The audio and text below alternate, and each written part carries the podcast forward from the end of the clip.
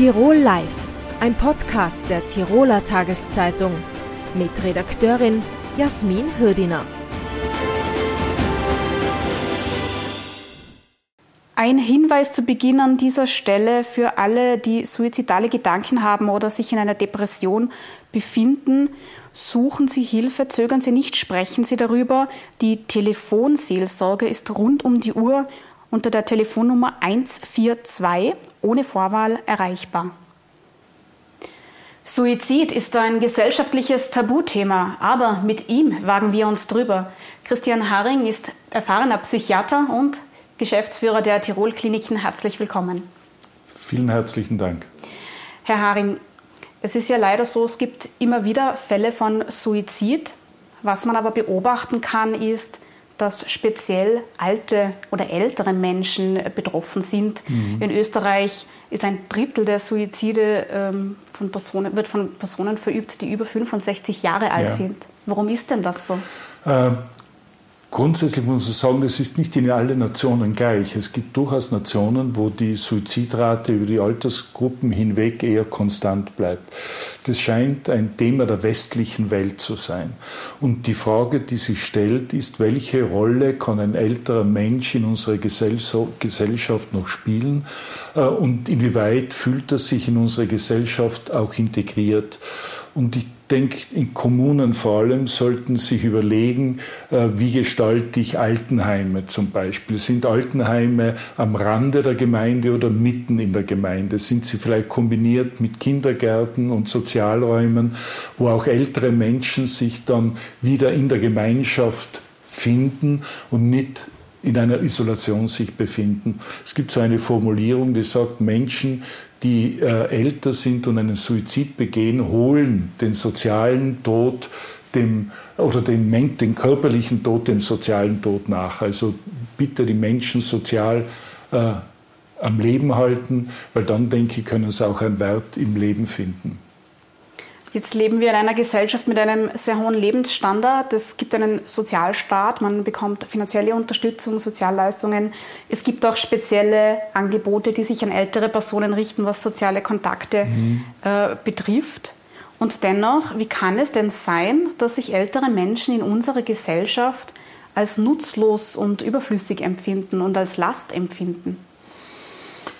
Also wenn ich die Zeitungen ausschlage und aufschlage und lies, welche Probleme uns die Pensionen machen, Menschen werden immer älter, sie belasten äh, das System eines Staates, nicht nur das Sozialsystem, dann könnte ich mir schon vorstellen, dass ich mir überlege, als jemand, der diese Zeilen liest, welchen Wert habe ich in dieser Gesellschaft noch.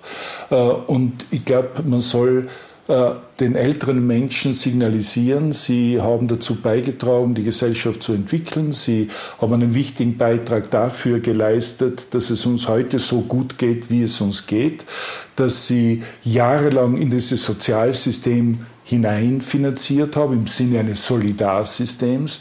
Und jetzt ist die Gesellschaft schon gefordert, auch diese Solidarität den älteren Menschen gegenüber spürbar zu machen und nicht ältere Menschen zu einer Last der Gesellschaft darzustellen. Und ich denke, das äh, ist schon eine wichtige Aufgabe da, wenn man präventiv arbeiten will, den Stellenwert älterer Menschen in der Gesellschaft gut darzustellen und zu, zu leben. Jetzt wissen wir ja, dass es eine Überalterung der Gesellschaft gibt. Es gibt einfach viel mehr alte Menschen als jüngere Nachkommen de facto. Was bedeutet denn das für das Gesundheitssystem? Sie haben die Prävention angesprochen. Wie wird man denn in Zukunft damit umgehen? Muss man damit rechnen, dass es einfach mehr psychisch erkrankte Alte geben wird? Oder gibt es da vielleicht ähm, Hebel, wo man ansetzen kann, um dagegen zu wirken? Also das Gesundheitssystem wird durch den Mangel an Aktiven und durch den Bedarf an der Betreuung älterer schon an Herausforderungen gestellt.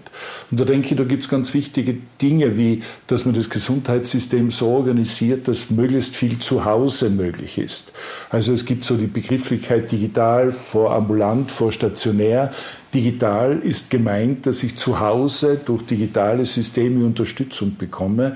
Äh, dann eher in, ins Ambulante gehe und ganz am Ende erst ins Stationäre. Wir haben momentan einen großen Schwerpunkt in der stationären Versorgung und ganz wenig Möglichkeiten zu Hause, äh, wenn es auch viele Einrichtungen gibt, die da unterstützen, aber das sind noch viel zu wenige.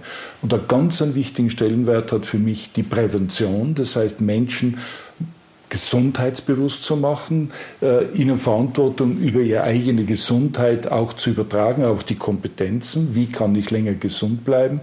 Äh, und dann natürlich äh, sind diese präventiven Programme Programme, die eher lange brauchen, bis sie greifen, aber wir müssen heute damit beginnen, um in 20 Jahren einfach einen, einen effektiven Einfluss auf die Gesundheit der Menschen zu haben. Jetzt haben Sie vorhin schon die Seniorenheime angesprochen. Wie gut ist denn dort die psychologische und psychiatrische Versorgung? Entwicklungsfähig, wenn ich das vorsichtig formulieren äh, darf. Äh, es wäre ganz wichtig, dass, dass sowohl psychiatrische, psychologische, psychotherapeutische, aber auch andere therapeutische Kompetenzen in den Altenheimen zur Verfügung gestellt werden. Ich denke, ganz, ganz wichtig ist natürlich auch die Pflege, aber es gibt natürlich auch viele andere Berufsgruppen, die da unterstützend wirken können. Äh, ich habe eine große Hoffnung, es gibt eine Novellierung des Psychotherapiegesetzes, dass es auch äh, von Seiten psychotherapeutischer äh, Möglichkeiten eine Zunahme gibt, wo nicht alles auf den IATA, dem Arzt, IATROS, sondern alle therapeutischen äh, Kompetenzen gebündelt werden und dann natürlich nicht in dem Ausmaß Pflege und ärztliche Leistungen, sondern dass Teams zur Verfügung stehen, die in Zukunft dann auch äh, die entsprechenden äh, Angebote machen kann. Ich habe jetzt absichtlich nicht pflegerisch oder ärztlich gesagt, sondern einfach die mhm. Angebote, mhm. die die Menschen brauchen. Vollversorgung. Äh, was Sie gesagt haben, man soll den älteren Menschen wieder diese, diesen Respekt, diese Anerkennung irgendwie signalisieren und zurückgeben, äh, das, was sie geleistet haben im mhm. Vorfeld. Wie kann denn das zum Beispiel im Falle einer Gemeinde ausschauen? Oder können Sie ein Beispiel nennen, wie das ausschauen kann? Um ihnen das Gefühl zu geben, dass sie noch wertvolle Mitglieder unserer mhm. Gesellschaft sind ich denke, äh, aktiv sich einbringen dürfen und können, kann einen großen Wert für Menschen darstellen. Ich habe so das Gefühl, bei uns geht es nicht nur um die Pensionsalter 65, sondern schon früher.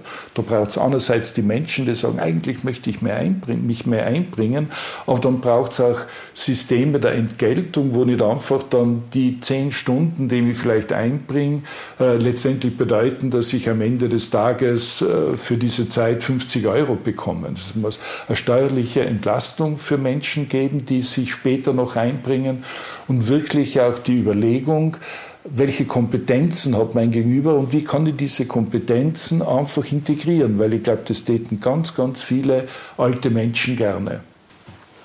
Jetzt haben wir viel über Prävention und den gesellschaftlichen Wandel gesprochen oder wo, wo sich was ändern muss. Wenn wir jetzt nochmal zurückgehen zum Anfangsthema Suizid, wenn jetzt äh, jemand schon suizidale Gedanken hat, wie soll man damit umgehen? Wie kann man auch als Angehöriger umgehen? Wie kann man denn das bemerken? Wie macht mhm. sich das bemerkbar? Ich denke, eine bestimmte Sensibilität zu entwickeln, ein Gefühl zu haben, wie geht es meinem Gegenüber und dann auch den Mut zu haben, das anzusprechen, dass ich sage, mir fällt jetzt auf, in letzter Zeit ziehst du dich eher zurück und du kannst nicht mehr äh, so frei kommunizieren und ich höre dich selten, ist irgendwas los. Also wenn es um Suizidalität geht, dann soll man auf jeden Fall den Mut haben, das auch anzusprechen.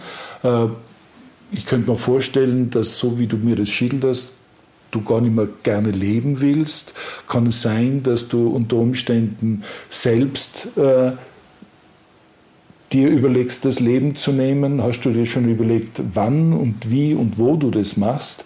Und wenn das immer klarer wird und die Formulierungen immer äh, gezielter, dann weiß man, dass in dem Fall wirklich wer äh, mit einem schweren präsuizidalen oder suizidalen Syndrom vor uns sitzt. Und dann geht es darum, wirklich aktiv Hilfe zu suchen und vielleicht auch mit dem sagen, du, ich kenne da jemanden, ich gehe mit dir hin. Nur der Rat ist vielleicht zu wenig, sondern mhm. wirklich die Brücke ins Helfersystem aktiv gestalten. Und das Helfersystem berät ja auch Angehörige. Herr genau. Haring, herzlichen Dank für dieses Interview. Vielen Dank. Tirol Live, ein Podcast der Tiroler Tageszeitung. Das Video dazu sehen Sie auf tt.com.